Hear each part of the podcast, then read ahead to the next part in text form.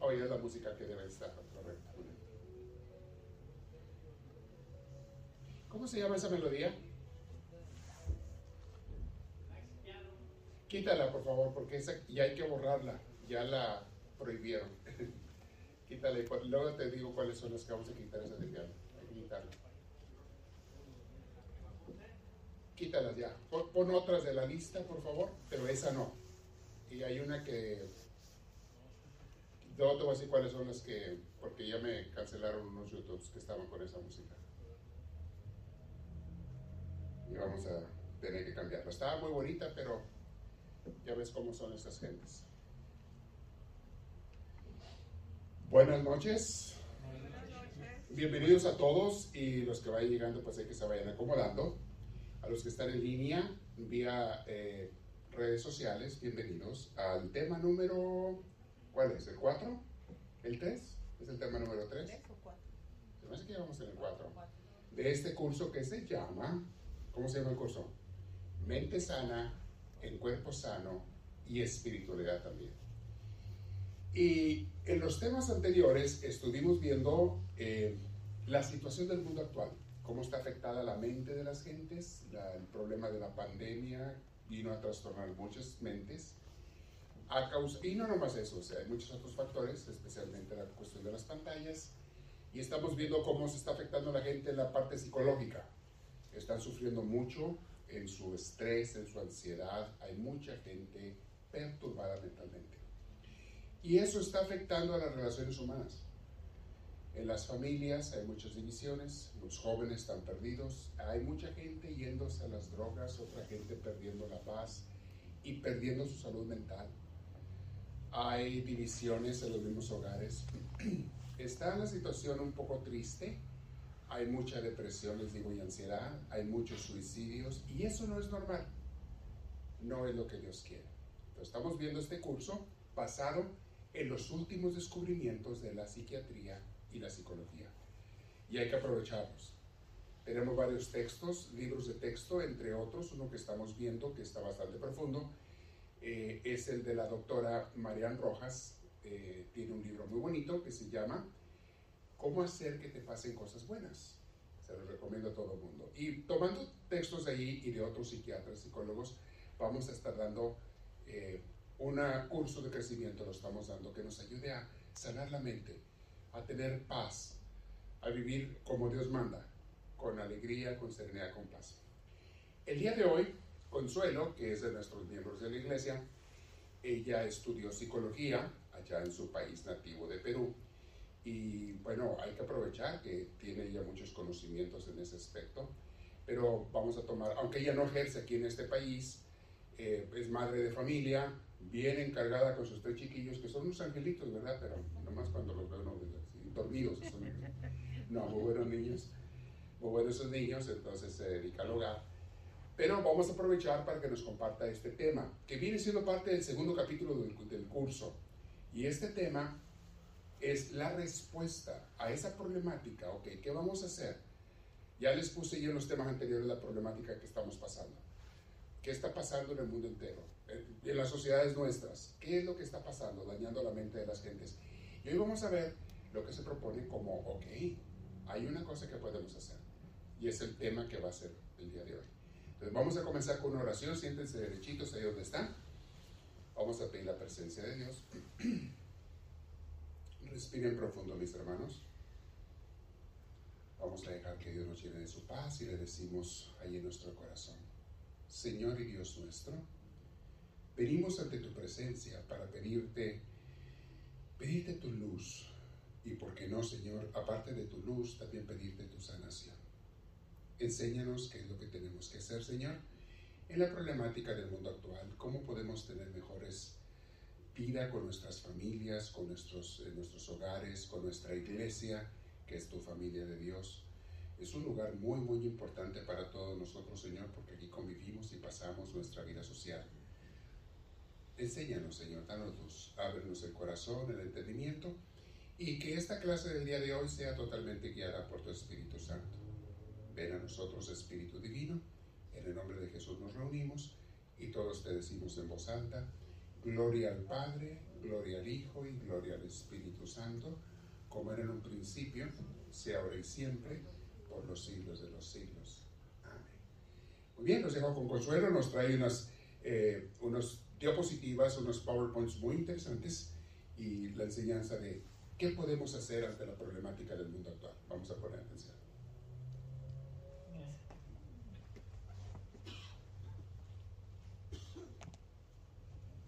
Buenas noches. Buenas noches. Bueno, así como el padre ya les comentó, yo creo que todos aquí me conocen. Eh, les voy a hablar un poquito de mí para que sepan. Yo uh, estudié en Perú psicología seis años, aunque no parezca, dicen. ya casi llego a los 40, así es que eh, estudié seis años, ejercí dos años en mi país y después pues, me vine para acá. Eh, tengo los, los, conocimientos intelectuales que nos dan en la, en la universidad y un poco de práctica que, que, hice allá. Y bueno, como todos, tuve las metas de querer seguir ejerciendo mi carrera. Dios tuvo otro camino para mí y, bueno, aquí estoy dando lo, lo, mío aquí para ustedes.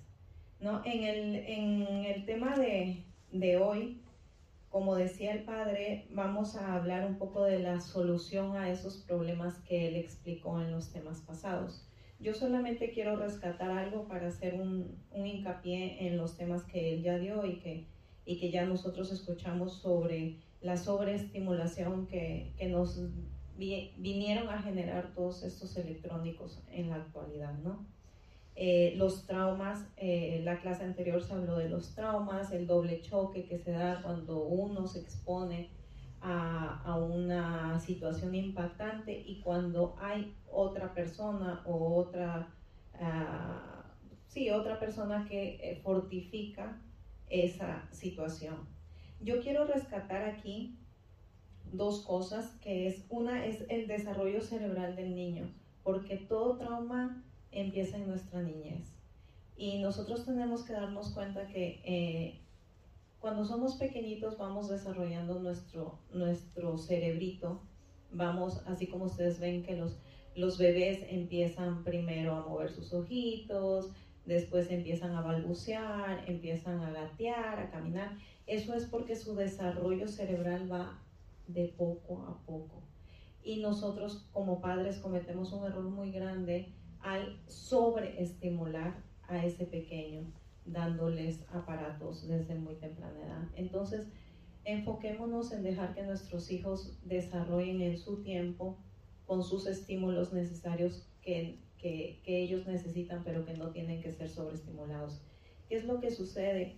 Ahora, por ejemplo, lo que generamos es de que esos niños no usen, cuando sean grandes, vayan creciendo, no usen sus capacidades, su cerebro como lo, lo tienen que hacer.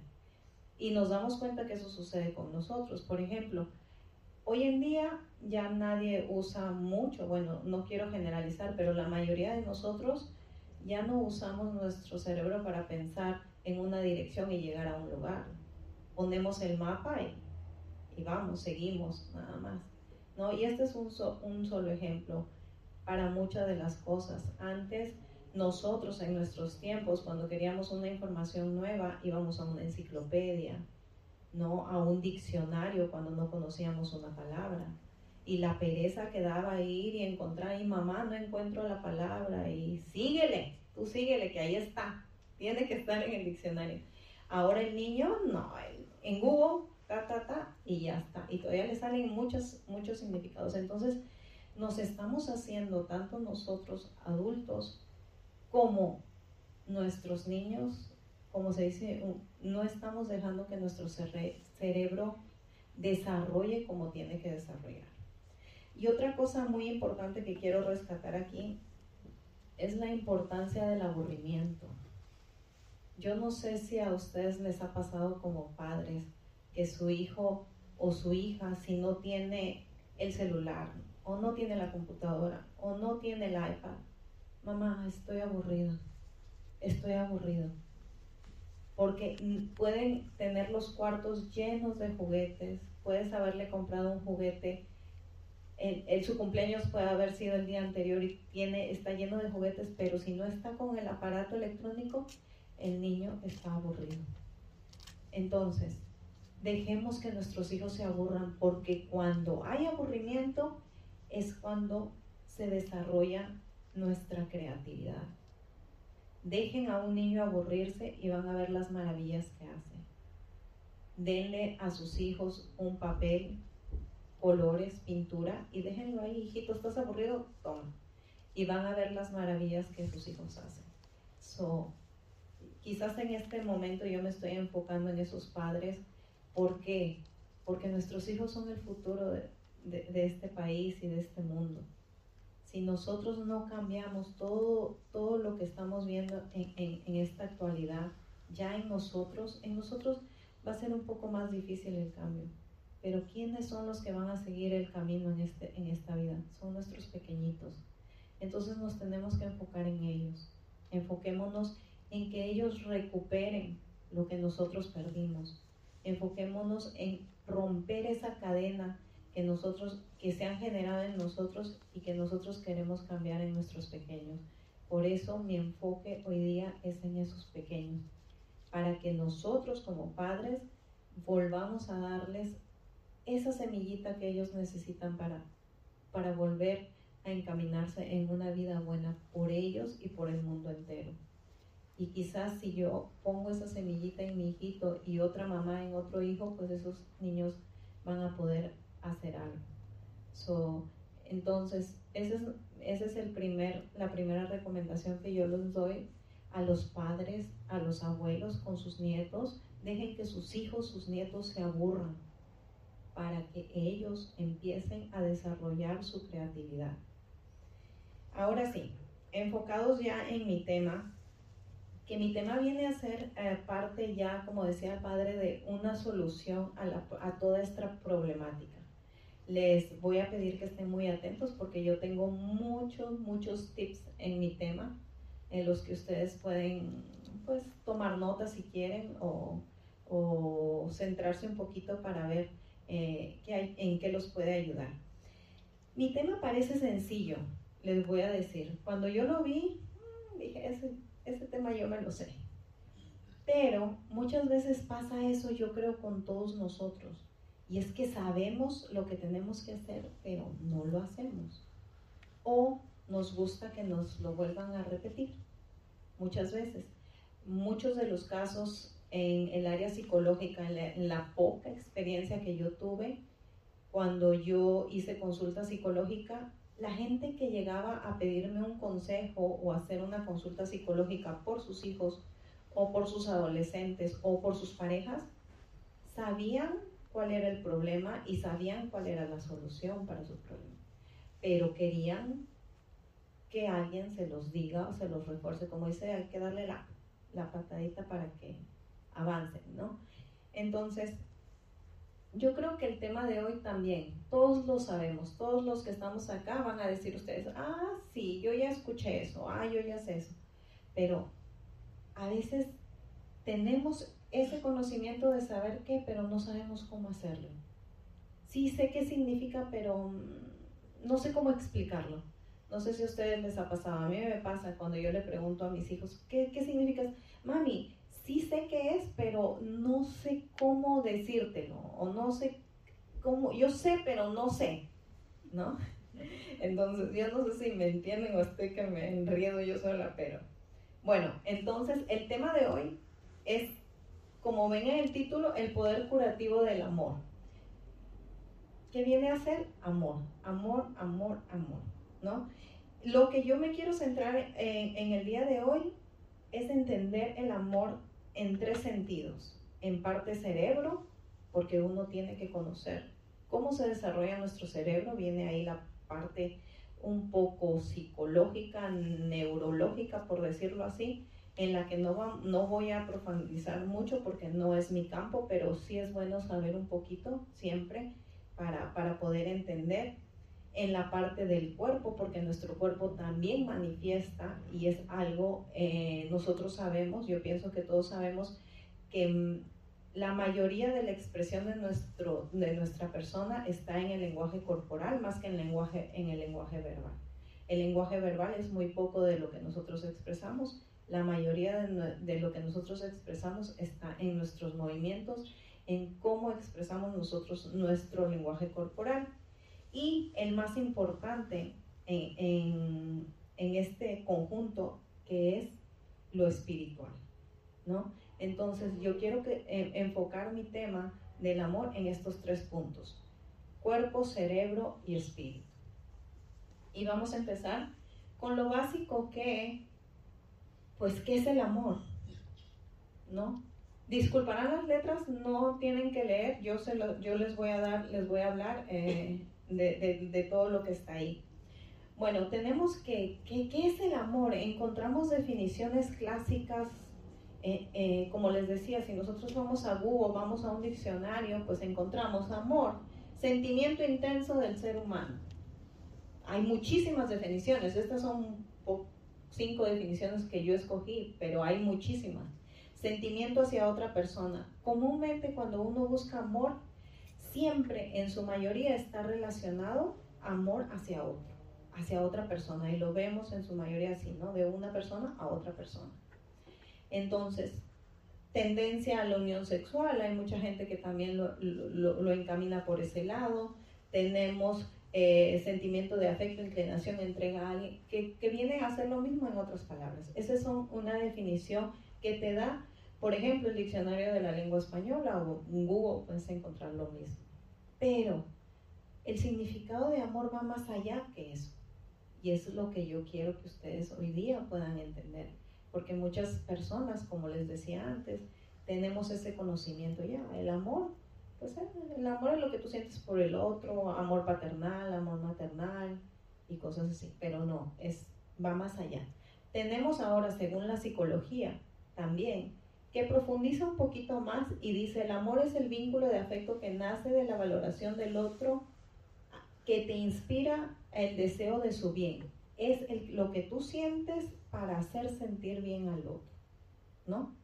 Es eso un poco más profundo y nos explica que eh, el amor se expresa a través de acciones, gestos y palabras. Entonces por aquí podemos decir, ok, oh, ya no es solamente lo que tú sientes, sino es lo que tú expresas. Y ya les había mencionado un poquito que la mayoría del lenguaje que una persona transmite es a través de lo corporal más que lo verbal. Entonces ya tenemos quizás aquí un poquito más que el amor va también en la expresión de las acciones, de los gestos y de las palabras según la psicología. Y pues yo pienso que con toda esta, esta diversidad de significados aparecen eh, autores como Paulo Coelho que dice y es que el amor no necesita ser entendido, simplemente necesita ser demostrado, ¿no? Y de ahí viene también el dicho de las mujeres que dicen, no, no me entiendas, solo ámame y ya, nada más, ¿no? Entonces, y tenemos, como le decía yo, la parte más importante, ¿qué nos dice la Biblia? Y es algo que el Padre nos ha repetido muchas veces y que yo pienso que también todos nosotros lo sabemos y lo tenemos.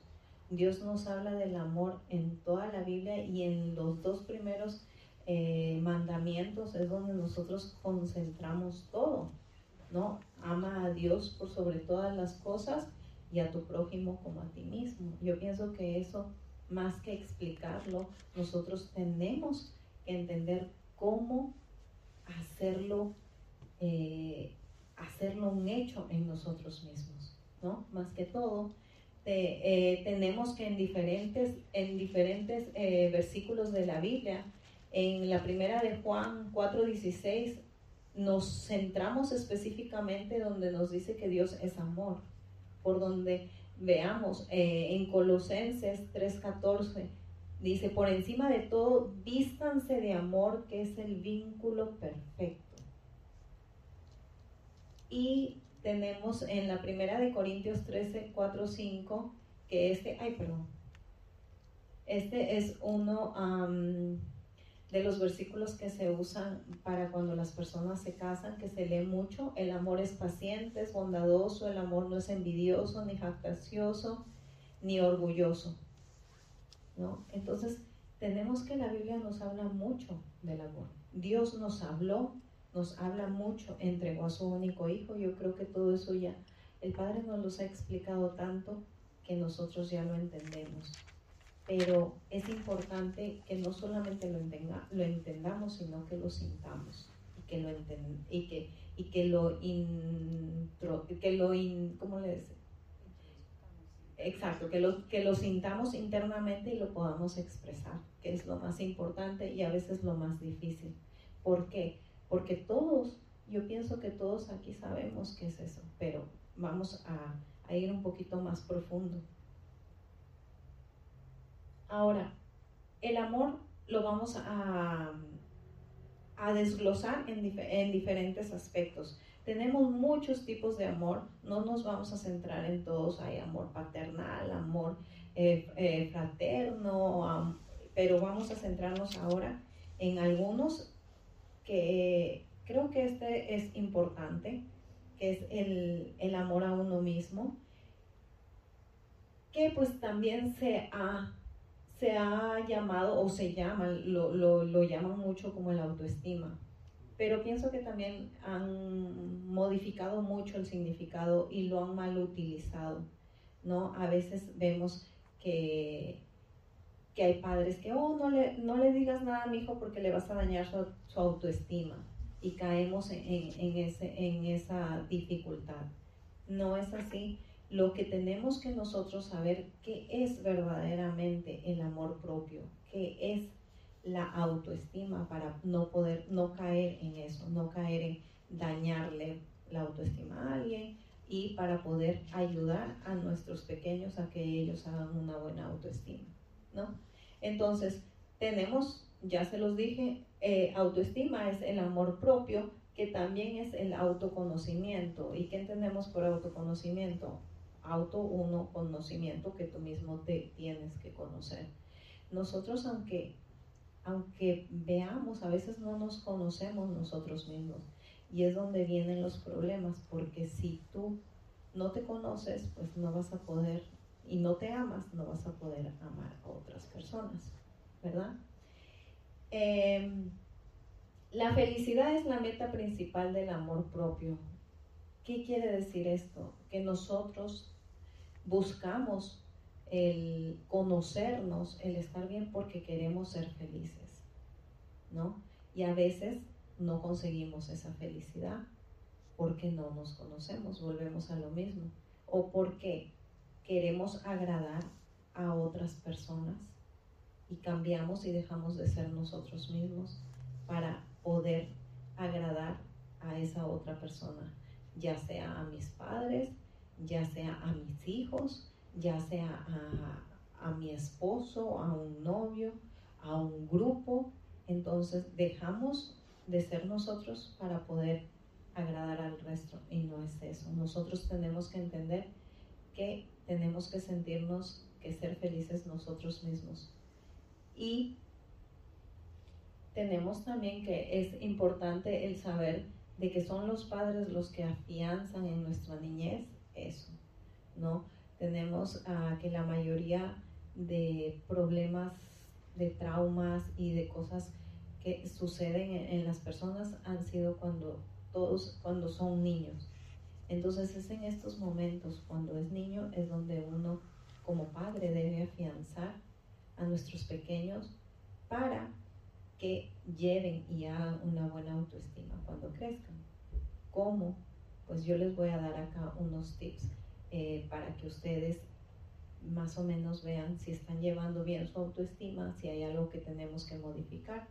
Lo primordial, lo primordial que tenemos que hacer es encontrar el valor, el, valor al amor que Dios te tiene. Muchas veces todo parte de ahí y es de, es de lo que menos pensamos, en lo que menos nos enfocamos. Porque nosotros decimos, oh, yo me tengo que querer a mí mismo, pero nos olvidamos de Dios en muchos de los casos. Ya lo vemos en, en, la, en la actualidad, que dejan a Dios de lado de las escuelas, de todos lados.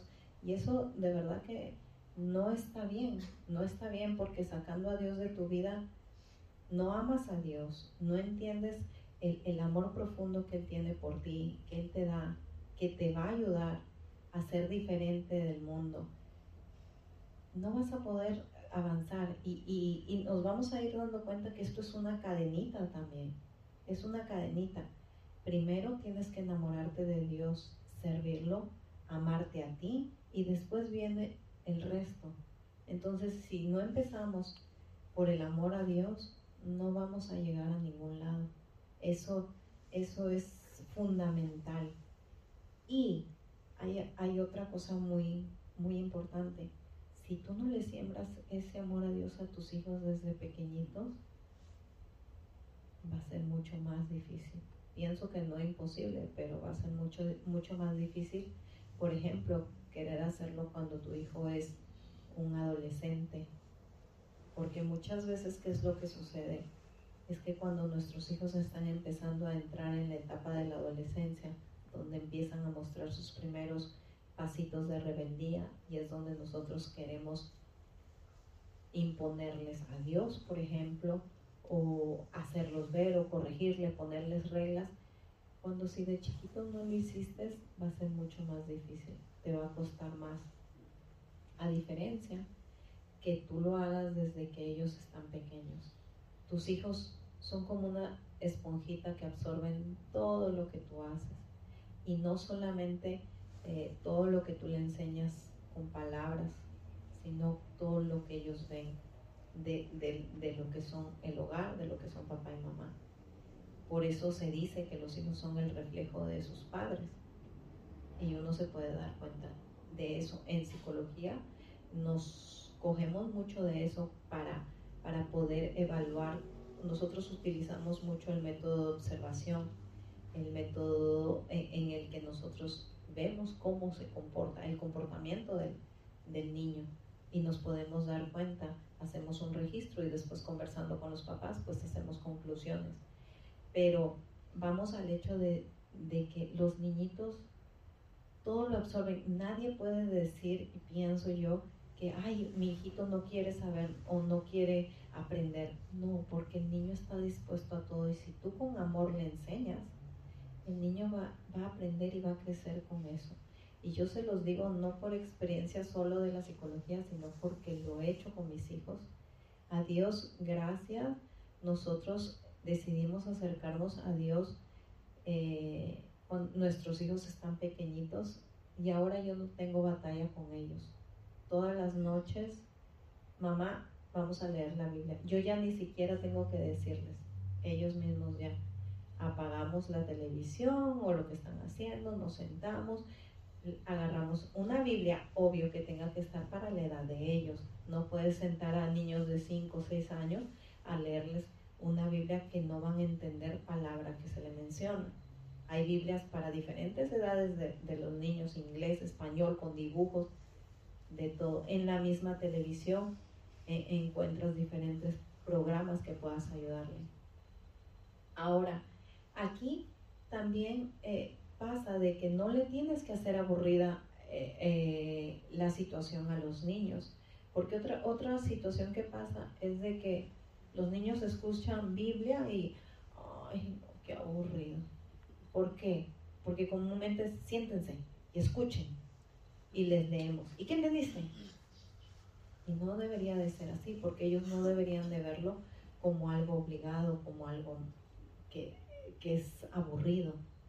No, hay, hay muchas, ahora esta tecnología la debemos usar para cosas positivas. Por ejemplo, en el Internet encontramos muchísima información cristiana para niños, en Biblias para niños, programas educativos cristianos para niños. Por ejemplo, lo que nosotros hacemos es un día leemos la Biblia, otro día le podemos un, un programa corto lo ven y de ahí hacemos la reflexión. Entonces vamos formando a nuestros hijos a que ellos sientan ese amor de Dios. Cuando ellos verdaderamente sientan, cuando tú como persona sientas y te llenes del amor de Dios, verás que va a ser mucho más fácil el que aprendas a quererte tú mismo. Porque a veces eso es muy difícil. Yo sé de casos de, de personas que ni siquiera pueden mirarse a un espejo porque no toleran porque no son felices ni con su apariencia. Me ha tocado casos de personas que no pueden ni siquiera estar frente a un espejo porque no se sienten feliz con lo que miran enfrente del espejo. ¿Por qué? Porque están, estamos solamente visualizando lo de afuera.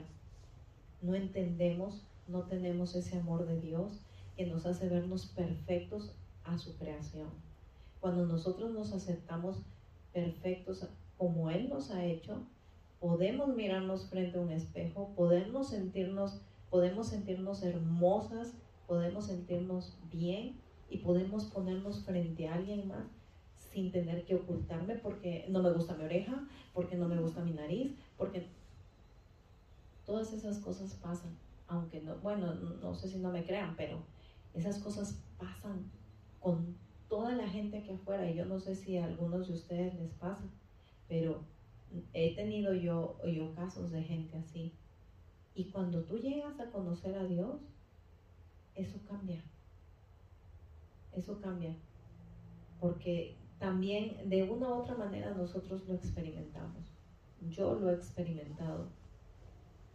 A veces tenemos complejos por una y otra cosa, pero cuando tú verdaderamente conoces a Dios, te llega y te llena, te miras diferente y puedes hacer tus cosas diferentes. Y hasta vas a escuchar la gente que te dice, qué bonita que estás y qué diferente que te ves. Porque así es, así trabaja Dios en cada uno de nosotros. Entonces, les voy a leer unos tips que tenemos para trabajar nuestra autoestima. Les decía el primero que es encontrarte, encontrarle el valor al amor que Dios te tiene, porque Dios nos ama a todos es solamente que tú entiendas ese amor y que tú lo recibas. Quiérete y respétate. Te tienes que querer como, como yo les decía, tal y como tú eres. Nadie es mejor que el otro y a veces eso es difícil de entenderlo. ¿Por qué? Porque el internet y todos estos nos, nos dan prototipos de personas perfectas a las que nosotros queremos aspirar o a las que nosotros queremos parecernos. Y este es un problema muy grande que se está dando con nuestros adolescentes. Si antes había eso, ahora es peor la cosa. Entonces, enfoquémonos en nosotros, en querernos y en respetarnos nosotros mismos. Aceptémonos como somos. No hagamos cosas en contra de nuestro cuerpo. Yo también tuve un caso de una chica que se sentía gorda, que se sentía mal físicamente y pues ella practicaba un tipo de bulimia, pero no la bulimia regular. La bulimia regular es que tú comes, comes, comes porque te sientes, eh, porque dejas de comer, haces una dieta o no comes nada porque te sientes gorda y al ratito que tienes hambre y después te sientes que comiste mucho y te provocas el vómito. Esta chica hacía una bulimia ah, diferente con supositorios anales. Ella no vomitaba, pero se ponía supositorios, que viene a ser algo parecido. Entonces es lo mismo, pero genera eso, que tú no, no te quieras. No, tú tienes que respetar tu cuerpo, lo que Dios hizo por ti. Te hizo como Él quiso hacerte, perfecta como eres tú, perfecto como eres tú. Pero uno tiene que entender el amor que Él tiene para ti y para que tú te aprendas a querer y te aprendas a respetar. No te compares con nadie más que contigo mismo para superarte tú mismo. Eso es algo importante. No te compares con nadie. Si tú quieres compararte con alguien, compárate contigo mismo, pero para ir avanzando, no para ir retrocediendo. Fortalece la autoestima de tus hijos desde pequeños. Bueno, eso ya se los comenté, ya, les expliqué un poquito. Es muy importante. Y les vuelvo y les recalco y quizás me, me, vayan a, a, escuchar repetitiva en esto todo el tiempo. Pero son nuestros pequeñitos los que van a romper esta cadena y los que van a ser el futuro de este mundo. Entonces es en ellos en los que tenemos que trabajar. Y muchas personas acá me dirán, ay, pero yo ya no tengo hijos, ya, ya soy abuela bueno, con sus nietos, practíquele también, háblele, trabaje con ellos. Hay que ir formándolos porque ellos son los, los futuros de este planeta. Y si a ellos no les formamos buena autoestima, si a ellos no les formamos, no dejamos que su cerebrito se desarrolle de una manera correcta, pues esto va a seguir de mal en peor. Seguimos. El amor a una persona, que es lo más común que se escucha cuando uno habla del amor, el amor hacia otro, ¿verdad? Como amor, como el enamoramiento y todo eso que, que, ya hemos visto. Eh, vamos con lo mismo. Yo les decía hace un rato de que esto va a ser una cadena, porque es así. Empezamos con el amor que Dios nos da para que nosotros podamos eh, querer a otra persona también. Dios nos ama a nosotros, nosotros amamos a Dios, nos queremos y nos respetamos y así vamos a poder después amar a otra persona. No es no, se va a poder hacer de diferente manera, porque cuando se hace de diferente manera y tú te enfocas en esa otra persona, te dejas de ti, te dejas ah, de tu amor ah, propio hacia ti, porque quieres satisfacer a esa persona y caemos en eso de que, ah, no me gusta que te vistas así y me cambio de ropa porque a mi esposo o a mi novio no le gusta que, que yo me vea así. Entonces no caigamos en eso y y tampoco es imponernos. Eso no es amor propio. El que sabes que tú a mí no me dices nada y yo hago como yo quiero y, ya. Y si quieres ser mi pareja, bien, y si no, no. No es, no es ese el punto. El punto es quererse, amarse, respetarse y poder dar amor recíproco a otra persona. Eh, nos damos cuenta que cuando tú amas a otra persona, y eso sí es, es algo que se rescata e importante aquí, uno funciona diferente. Cuando estás enamorado, todo te parece más bonito, todo se te hace más fácil. Cuando uno está, está enamorado, funciona mejor, ¿no? Entonces hay que aprovechar eso. ¿Por qué se da eso? Ahora yo les voy a explicar por qué se da eso. No es nomás porque veas maripositas o porque sientas maripositas en el estómago lo que pasa no es en el estómago, es en el cerebro. Y eso es lo que a veces eh, no, nos damos cuenta. Ah, muchas veces cuando nosotros estamos enamorados, podemos influenciar en forma positiva a otra persona, cuando no caemos eh, en, un, amor eh, tóxico, ¿no? por usar una palabra popular. Eh, tenemos el amor a nivel neuronal, que es lo que yo les quiero explicar un poquito. Ah, hubo un estudio de un neurofisiólogo del Instituto Nacional de Psiquiatría, Ramón de la Fuente en México, que explica que el amor es como una droga, es lo mismo, genera lo mismo. Cuando uno consume una droga, esa droga hace que esos químicos del cerebro que el padre explicó la, vez pasada se disparen y generan en tu cuerpo una excitación, un cambio que te hace sentir bien. Cuando uno se enamora, sucede algo muy parecido. Eso pasa, por eso es que no podemos dejar el teléfono, por eso es que queremos estar con él. Y bueno, en el tiempo de los adolescentes, pues más porque ahí hay un juego de hormonas también que, que, se genera en, el ser humano. Pero entonces esto pasa y por eso es que se da esa, reacción. Segregamos dopamina, que esta actúa sobre la corteza prefrontal, área cognitiva, que es el área frontal de nuestro cerebro, que es donde están nuestros pensamientos. Esa, esa, ese químico, la dopamina, que se da y que se dispara en tu cerebro, te hace estar piense y piense, piense piense, piense y piense y nomás pues vives en las nubes pensando en tu, en tu, en tu amorcito. Eh, los hombres segregan esta dopamina también porque el hombre tiende a ser visual. Por eso es de que cuando los hombres tienden a enamorarse, muchas veces se fijan en la figura de una, de una mujer. A diferencia que las mujeres, las mujeres somos más de, ver otras cosas, el sentimiento y, ser un poco más profundas en ese aspecto.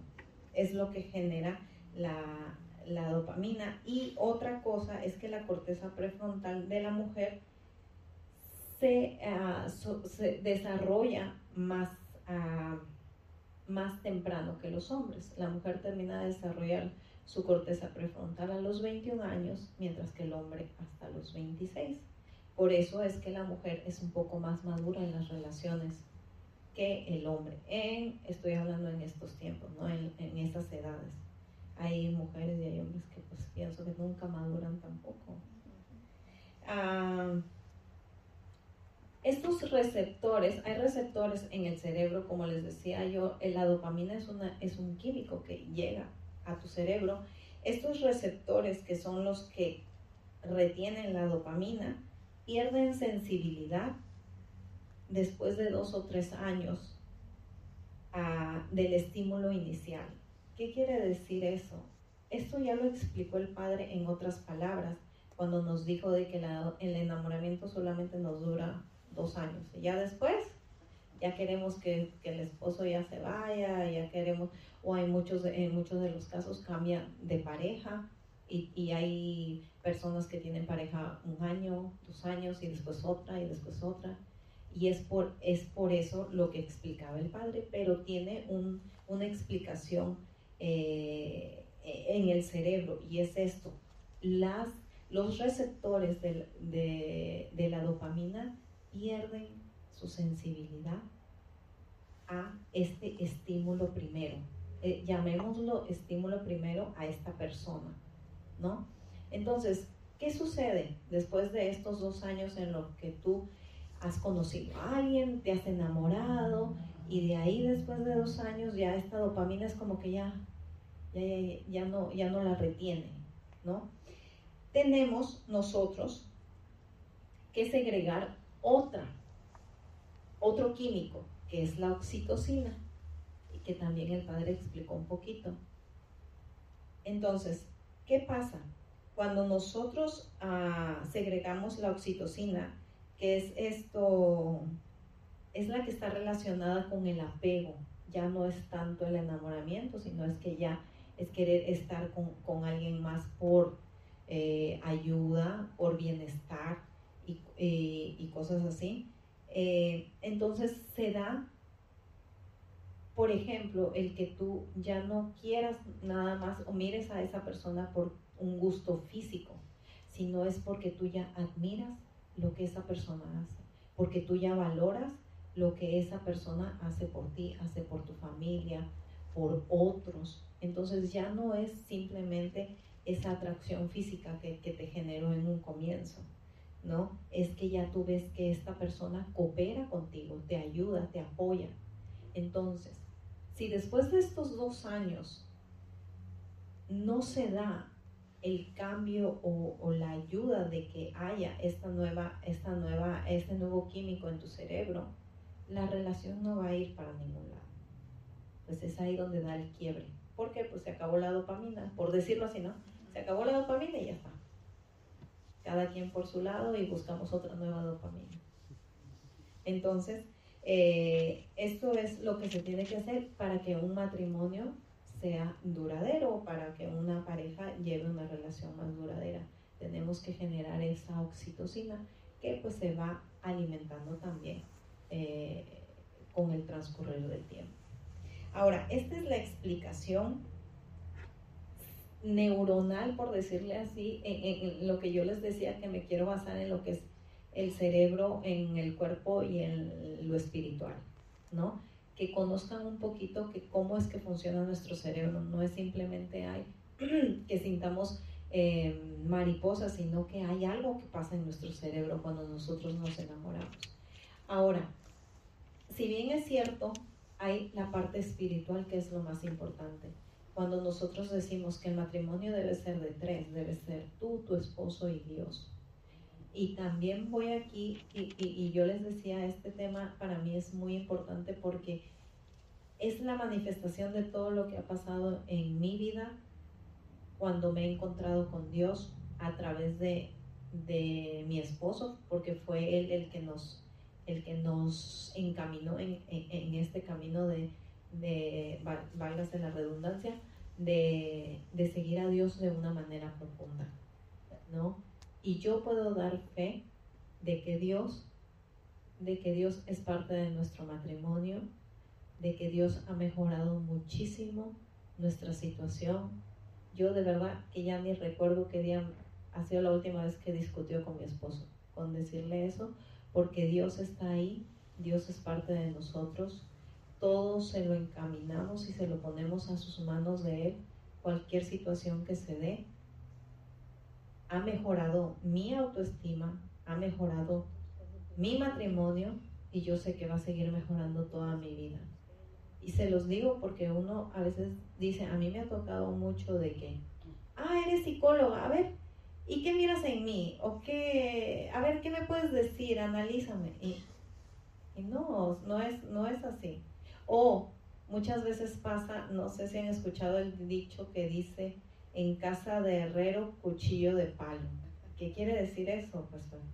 Por ejemplo, un dentista que, que tenga la dentadura horrible, ¿no? Entonces, yo como psicóloga no, no voy a decir que, ay, que, que he tenido o que soy una persona muy segura de sí, mismo, de sí misma, no. He tenido, tengo mis fallas, tengo mis complejos, pero muchos de mis complejos los he superado con la ayuda de Dios. Dios ha cambiado mi vida de muchas maneras. Yo digo que caí en depresión también cuando vine a este país porque me sentía muy sola. Y ya yo he hablado de eso en, otros retiros y Dios me ha sanado y me ha curado y me ha puesto aquí. Yo sufría mucho porque idealizaba mucho mi carrera y yo decía, ¿para qué estudié tanto? ¿Para estar en mi casa?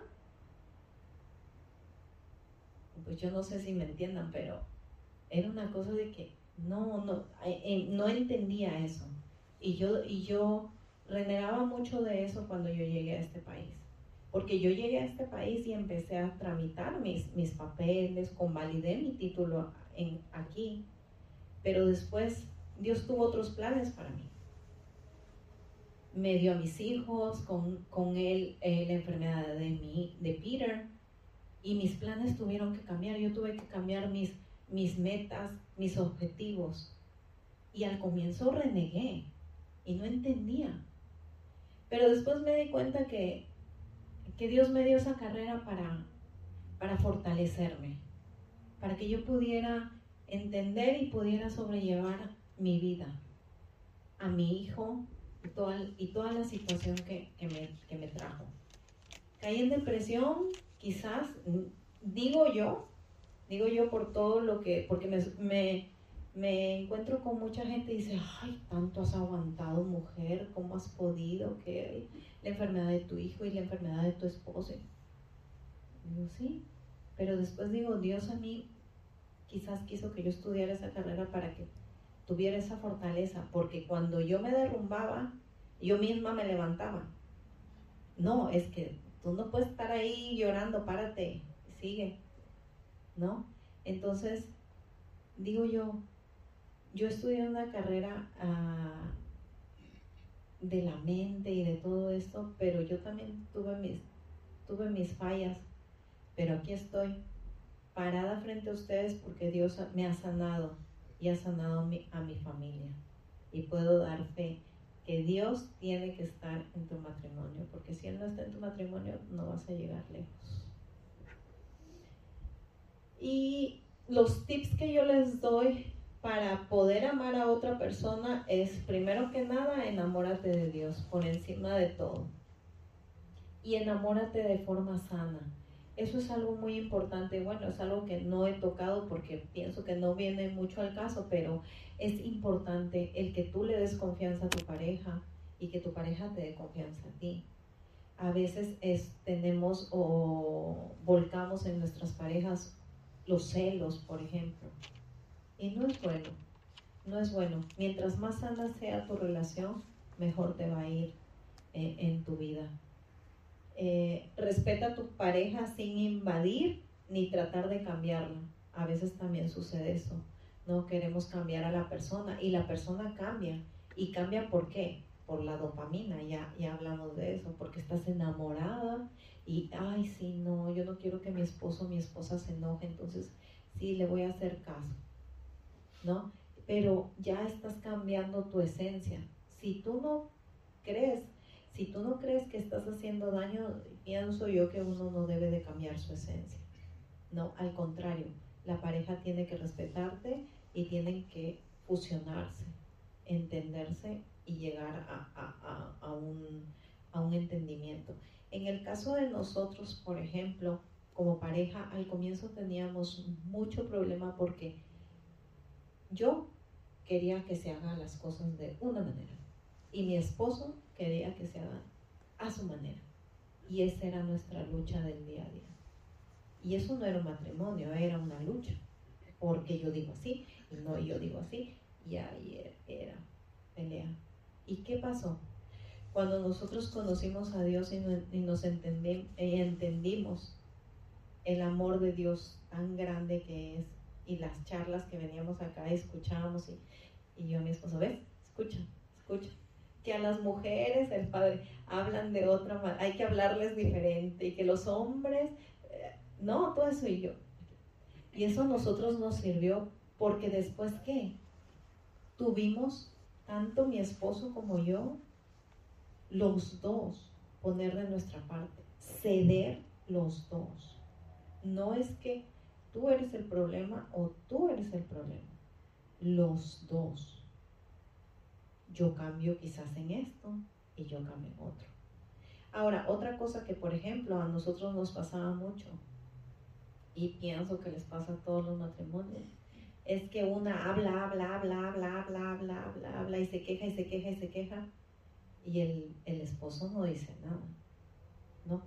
Yo le decía a mi esposo, a mí me molesta esto, esto, que tú hagas esto, que tú digas esto, que no. Dime, le decía yo, dime, ¿a ti qué te molesta? No, no, yo estoy bien. Entonces, esas cosas también yo le tuve que eh, explicar a él. Le decía yo, yo sé que a ti algo te tiene que molestar de mí.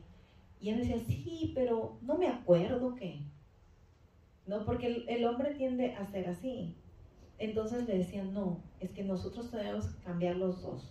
agarra un papel y cuando sientas que algo te molesta, apúntalo para que ya no te olvides. Entonces fue, fueron habiendo cambios en los dos para poder mejorar. ¿Y sí? Así fue como nosotros empezamos a mejorar y nos dimos cuenta de que fuimos avanzando como pareja.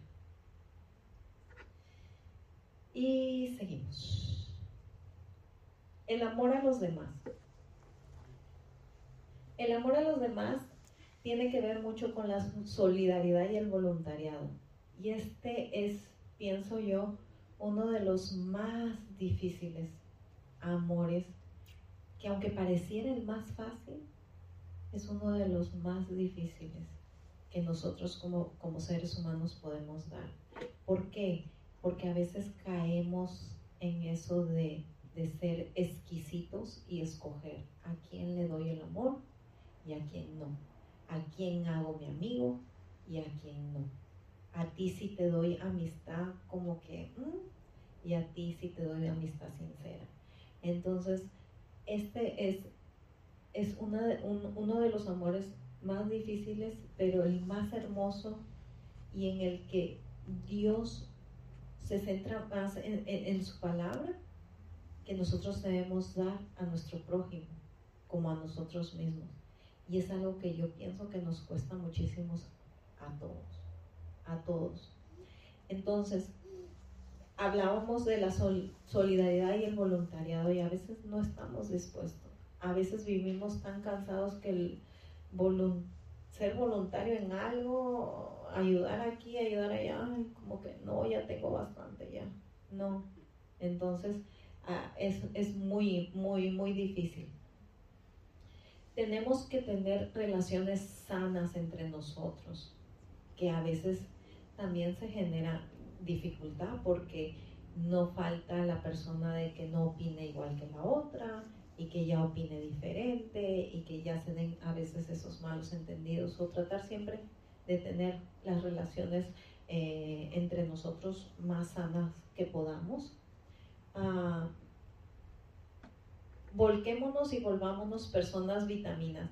Esta es, es, una premisa que, que, usa mucho eh, la autora del libro, eh, Mariam, en su libro eh, sobre qué, cómo ser persona vitamina. Ser una persona que aporta, no que resta, en el sentido de que siempre seamos personas que nosotros aportemos a alguien algo, un buen mensaje, un buen saludo, eh, algo positivo más no negativo. Si alguien viene y nos comenta, por ejemplo, algo negativo de su vida, no alimentemos, a veces alimentamos ese negativismo para hacer sentir bien a esa persona. Ay, sí, mira, ay, no sabes, te cuento que hoy día me peleé con mi marido, porque, y, y uno, ay, sí, no, los maridos estos que nos hacen cada cosa. Entonces, estamos alimentando lo negativo. En vez de buscar y darle un mensaje positivo y ayudarla a, esta persona que, busque una manera positiva de salir de su problema, no alimentemos, volvámonos personas vitaminas, ¿no? Y no vampiros emocionales, que bien vendría a ser lo contrario en, esas personas que en vez de, de, aportarte, te restan. Te restan a ti tu paz, te restan eh, tu buen humor, te restan tu, solidaridad y todo. Y bueno, sabemos que las personas que son más sociables, más, más, eh, son más felices, ¿no? Eh, no lo malinterpretemos porque llegamos al, al, hecho de que mientras más sociable seas, te dicen, oh, tienes muchos amigos y, oh, mira esa persona qué alegre, qué feliz que se ve no es tanto así. Son buenas las, buenas relaciones las que te van a llevar a una buena vida, de, a sentirte bien tú mismo, cuando tú haces cosas buenas. Ah, pero no, no caigamos en, lo mundano. Eh, sabemos también que las personas que son menos sociables o que son por el otro lado amargadas, pues tienen menos viven menos, ¿no? Son personas a las que pues les ataca más problemas de salud, son personas que, quieras o no se enferman de una u otra cosa. Entonces, eh, entendamos, y hay estudios científicos sobre la espiritualidad y el bienestar, y aquí tengo, les voy a leer eh, unos que, que yo encontré hay uno en el que dice, la gente religiosa está más satisfecha con la vida. Estudios de la Universidad de Wisconsin y Harvard eh, dieron como conclusión que 3.108 personas eh, decían que el vínculo con los demás, teniendo un buen vínculo con los demás, tenían un, bienestar, se sentían individualmente eh, mejor eh, como por ellos mismos, ¿no? Entonces, eh, ¿por qué? Porque ellos sentían que en su comunidad cristiana esas buenas relaciones sanas que tenían los hacían sentir bien. Y yo pienso que eso, si, si hacen ese estudio acá, fenomenal, porque todo eso nosotros lo hemos experimentado y lo experimentamos los que venimos con frecuencia. Yo, por ejemplo, que vengo todos los viernes es como uno viene ya así, apagadito, ay, Uno ya viene como que ya apagándose y el viernes se infla otra vez y se va bien infladito. Y el domingo viene y se recontrainfla más. Y ya para el viernes ya volvemos otra vez así y nos volvemos a inflar. Cosa que, por ejemplo, no me pasaba a mí antes. Bueno, en el tiempo en el que yo vivía, pues, como les digo, en casa todo el tiempo por la enfermedad de Peter. Eso fue algo que, eh, la enfermedad de mi hijo, que fue algo que a mí me, me hizo que, yo me, me, inhibiera y me encerrara en, en mí, en mi casa, y yo, y yo, y mis hijos, y nada más. Y cuando nosotros empezamos aquí a venir, fue algo que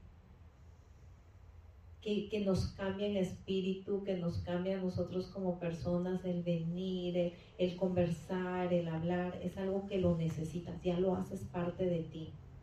El venir y recargarte de la plática, de las enseñanzas espirituales que te da el Padre. Y después de eso, el salir y sentarte un ratito a conversar con un hermano, con una hermana, es como que te vas cargadísimo. Y de ahí, como les digo, viene la extra el domingo y ya para tu semana que, te, que, uno se siente bien. Entonces, eso no, definitivamente es algo que nos ayuda y nos, nos beneficia.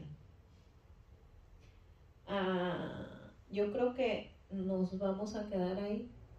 Eh, yo pensé que iba a terminar y que me iba a faltar tiempo y me, me faltó tiempo para más. Eh, no sé si tienen alguna pregunta, si quisieran comentar algo.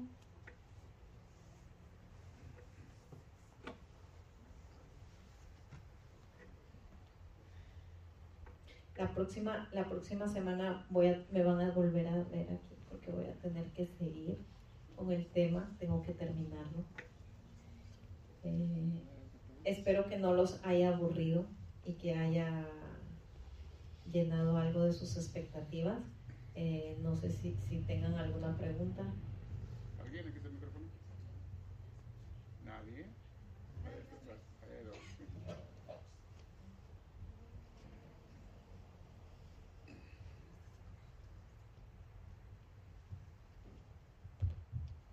Bueno, sí, hermana. Eh, bueno, esta pregunta que yo tengo, no sé si, si me la pueda contestar, espero que sí, pero nada más es como, como yo en, lo que habló de, de, este tema, de este tema muy interesante, por cierto, que la felicito de, antemano. Eh, la Biblia, ah, cuando habla en la Biblia que dice el amor, eh, que si diera todo, pero no tengo amor, vengo a ser como, como, uh, como símbolo que no tiene uh, como, se dice? valor. Eh, y si diera todas mis riquezas a los pobres y todo, yo, yo es eh, esta, esta parte que, que, habla la Biblia, eh, no sé si tenga que ver muy bien con este tema, pero lo que yo antes no entendía era cuántas clases de amor había, ¿verdad?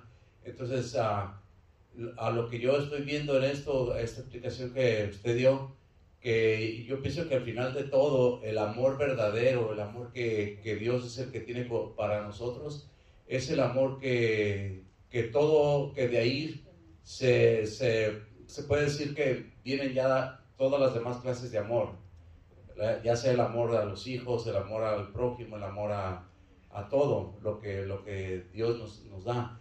Pero al final de todo, eh, yo me imagino que de acuerdo a lo que yo entiendo, lo que dice la Biblia, que el amor, dice, si no tenemos amor, mm, de nada nos sirve lo que hagamos. Pero yo me refiero, yo pienso que, que al final de todo es, si no tenemos a Dios, porque si la palabra de Dios dice que Dios es amor, entonces quiere decir que si nosotros damos todo, a veces lo damos, a veces damos cosas por, por interés, por, porque nos den a nosotros, o porque nos vean, o por... Ah, porque nos halaguen o porque nos, nos, vean que nosotros uh, somos buenos, ¿verdad? Pero entonces yo pienso que, no sé si usted pueda estar de acuerdo conmigo de que la, al final de todo, el verdadero amor es el mismo Dios, es el tener a Dios. Sí, yo creo que ese es el mensaje y si lo captaste, Nico, es el hecho de que tenemos que entender que Dios es amor y ese amor es el que nos, es el principal, es el que necesitamos antes de cualquier otro. Tenemos que amar a Dios antes que a nuestros padres, que a nuestros hijos, y es algo que nosotros tenemos que inculcarle a nuestros pequeños. Y yo les digo, es algo difícil. Yo y mi esposo hemos empezado a hablarles a ellos y mis hijos, ¿cómo le voy? Y no te voy a tener que querer a ti, mami, me dicen, o a nosotros. No te tengo, no, no es que no tengas que querernos a nosotros, pero tienes que querer más a Dios nosotros, y nosotros le, decimos, y no sé si, si quizás somos un poquito fuertes en decirle, nosotros nos podemos ir mañana, porque uno no sabe cuándo se va a ir de este mundo. Y ellos tienen que entender de que tienen el amor de Dios y que Dios los va a sostener donde quiera que estén, si es que nosotros llegamos a faltarles algún día. No sé si ustedes piensen que hablarle así a un niño es, no está bien, pero nosotros tenemos que formarlos y ellos tienen que entender que, el amor de Dios no es solamente venir y persinarse en una iglesia, sino es que ese, ese Dios tiene que estar dentro de su corazón de una forma real, consciente y concisa. Y es lo que nosotros hacemos. Ah, alguien me dijo por ahí, no, me parece muy fuerte. Sí, es fuerte decirle eso, pero ellos lo, lo tienen que entender desde chiquitos. Y es difícil, pero es, es la realidad. Y sí, Dios es amor y es lo que tenemos que entender. Y no solo tenemos que entender, sino que tenemos que hacerlo. No solamente tiene que quedar aquí en nuestro cerebrito, sino que tenemos que demostrarlo con nuestras acciones y nuestros actos. No sé si hay alguna otra pregunta.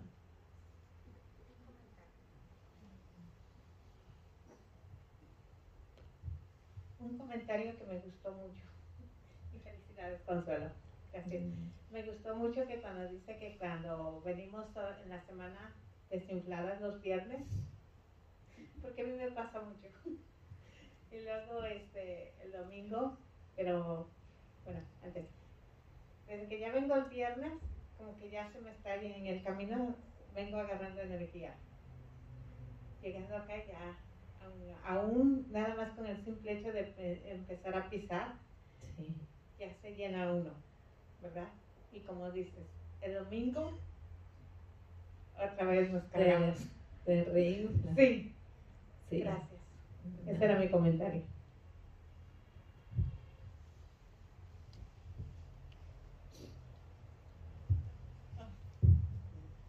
Buenas noches, Consuelo. Felicidades. Este, yo quería compartir algo similar a lo que tú nos estás este, explicando o lo que nos estás compartiendo, que realmente sí es este, como, como tú nos lo estás explicando. Yo, por ejemplo, este, también he tenido experiencias con, mi, con mis hijos. En algún momento uno de mis hijos ah, sabía que estaba teniendo problemas, que estaba triste, y, este, y entré a su recámara y lo miré que estaba en oración, que estaba en oración con Dios. Y, y para mí fue un momento bien emotivo, de mucha alegría, porque supe, y, y, con tus mismas palabras que nos estás compartiendo tú ahorita, supe que, que yo no soy eterna en esta vida y que en el momento que, que nosotros Dios nos llamara como, como padres, que, que somos los que estamos, creemos que estamos protegiéndolos, Ah, físicamente, supe que él sabía o mis hijos sabían a quién acudir, que siempre iban a saber que nunca estaban solos y que, y que sabían a quién acudir, que no iban a acudir a una droga, a un alcohol, a un, a un libertinaje que, que los iba a perder más de Dios. Entonces ahí es donde se da cuenta uno como, como padre que realmente, o más bien que te causa esa, esa alegría de saber que cuando tú no estés, ellos saben que no están solos, que tienen a, un Dios que va a estar eternamente con ellos. Gracias por compartirnoslo y, este, y, creo que, que, este, ¿cómo se llama? Esa es una de las grandes cosas, de las más grandes bendiciones que hemos ah, tenido las personas que hemos crecido en esta iglesia, aprendiendo de lo que este, los, este, los diáconos y el Padre Carlos este, nos ha enseñado. Muchas gracias. Sí, es verdad. Es, es, es un gozo tan grande el que, el que uno siente cuando, cuando ve que sus hijos internalizan y expresan ese amor a Dios. A mí, a mí también me ha tocado, como dice Lourdes, pasar por sus cuartos y que estén arrodilladitos orando sin que uno les diga y uno dice, wow, verdaderamente sí. O, por ejemplo, el otro día eh, llega mi hija y me dice, mami, eh, saqué 65 o 70 en su test de math. Estaba difícil, ya lleva esto eh, fracciones y como que a ella le cuesta un poquito más. Me dice, mami, yo oré mucho antes de mi, de mi test. Entonces esas cosas son las que, las que te dice, está contando con Dios primero antes de de sus conocimientos y de sus cosas, ¿no? Entonces son, son pequeños detalles que te animan a que sigas en esto, a que sigas en, tu lucha y a que lo sigas formando por el bien de ellos y por el bien de, de todos nosotros y de todo nuestro futuro. Y bueno, ¿más preguntas?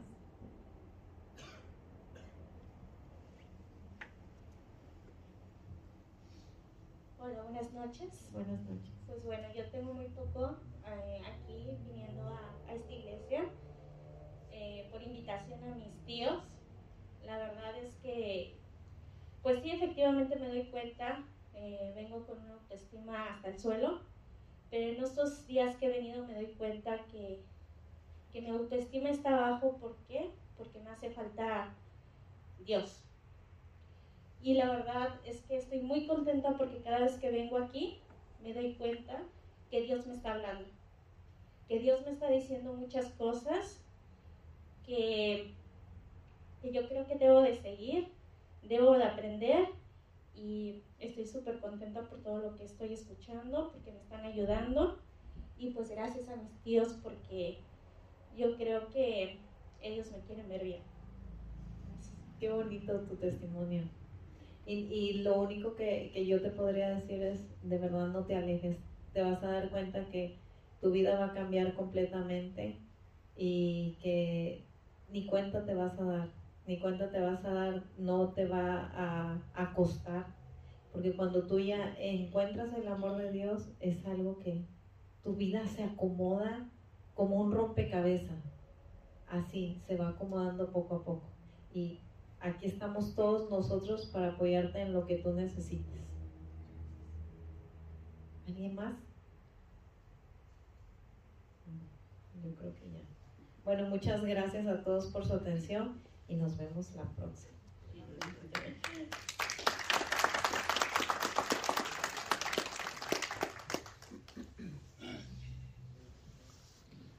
Muchas gracias, Consuelo. Excelente tu aportación. Eh, Ahora vamos entendiendo por qué el amor es una solución a la depresión, a la ansiedad, a la gente que no encuentra una vida Estamos escuchando testimonios preciosos, hermosos de ustedes mismos. Este, y es el tema que Consuelo es muy amplio, alcanzó a ver la mitad, la próxima nos termina si Dios quiere. Cuando hay amor, cuando sientes amor, no hay depresión. Lo voy a repetir. Donde hay amor, no hay depresión amar y ser amado. Por algo Cristo, por algo Dios, insiste en el amor como el tema central de su enseñanza. La virtud de virtudes, esa cita que estuvieron mencionando mucho en 1 Corintios 13 de San Pablo. Si no hay amor, no hay nada. Soy una simple campana hueca que resuena, aunque diera todo en, en caridad, ahorita Nicolás estaba recordando esa cita, aunque diera todo en, en mis posesiones a los pobres, si no tengo amor no soy nada. Porque el amor nos da vida. Y yo no, yo se los he dicho en el pasado, pero ahora me encantó escucharlo de ustedes. Un lugar donde damos y recibimos amor es en la iglesia. En una buena iglesia, no en todas las iglesias se da eso. Una buena comunidad de iglesia. Yo quisiera que todas las iglesias, todas las parroquias, todos los lugares fueran así, pero en muchos lugares tristemente no se da. Yo siempre he querido y querré que aquí se dé, que ustedes se llenen. Nunca lo había puesto yo de esa manera, pero qué bonito lo explicó Consuelo. Dice, para el viernes ya ando desinflada. La energía ya se te está acabando de la semana. Hay tanta cosa, tanta actividad. Pero vienes, a veces venimos sin ganas incluso. Venimos un poquito a fuerzas. Una vez que escuchas el tema y caminas, te inflas y creces.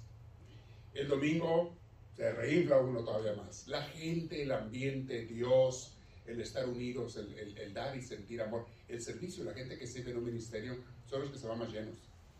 Son los que nos vamos más llenos de Dios el domingo. No lo dejen, mis hermanos. Es importantísimo. Ahora,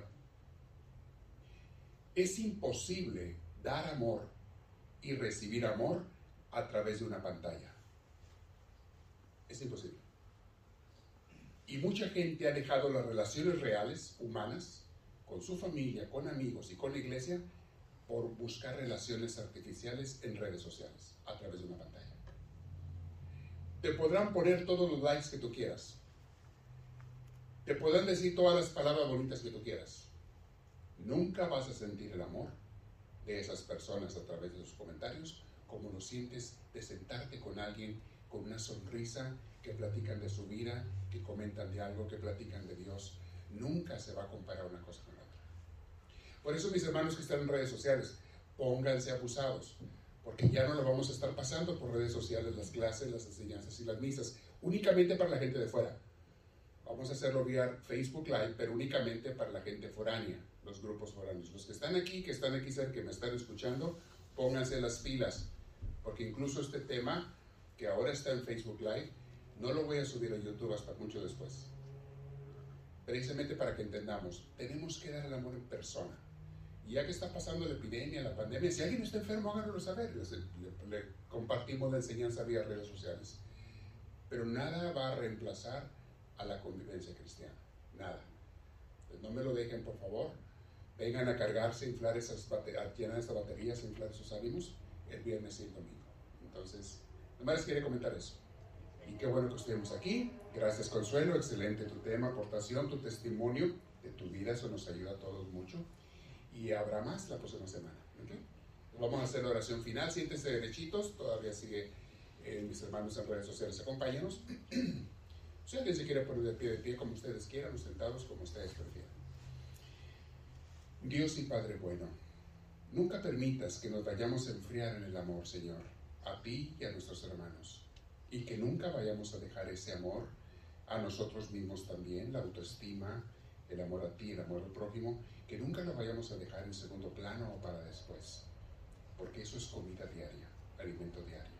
Señor, abre nuestras mentes, nuestros corazones, haznos entender, te lo suplicamos. Y para mis hermanos que este día están tomando la enseñanza, lejos o cerca, en persona o a través de videos, yo te pido, Señor, una gran, gran bendición para cada uno de ellos, sus hogares y familias. Los bendigo el día de hoy, mis hermanos, en el nombre del Padre, del Hijo y del Espíritu Santo. Amén. Que Dios los bendiga. Y vamos a pasar los avisos, pero me despido, mis hermanos de redes sociales, nuestras ofrendas. Los que están lejos háganlas en línea, las ofrendas también. Dios los bendiga.